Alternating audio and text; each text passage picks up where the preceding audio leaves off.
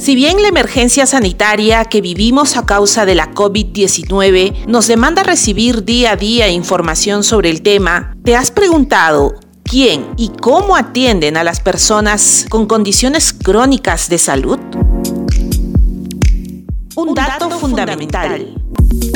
Solo hasta el 2015 había alrededor de 2 millones y medio de pacientes con enfermedades renales crónicas. Para el 2016, las personas con diabetes alcanzaban los 2 millones. En el 2017, las estimaciones de personas con tuberculosis fueron de 37 mil. En diciembre del 2018, el MINSA reportaba 79 mil personas detectadas con VIH o SIDA. Y el año pasado, 2019, llegamos con 150.000 personas con problemas oncológicos o cáncer, así como con cerca de 4 millones de personas con hipertensión. De modo que, solo entre pacientes con alguna de estas seis enfermedades crónicas, hacen un total de 8.700.000 personas, es decir, 26% de todo el país.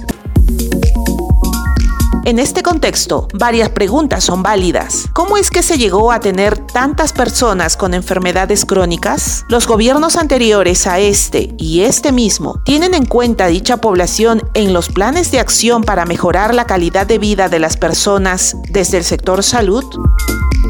Lo que la pandemia nos ha demostrado es que no, no hemos tenido una política clara de prevención, tampoco de acción ante esta realidad. La COVID-19 también ha desnudado nuestro sistema al punto de reflejar que precisamente personas con estas enfermedades son las más propensas a contraer y hasta morir por el nuevo coronavirus.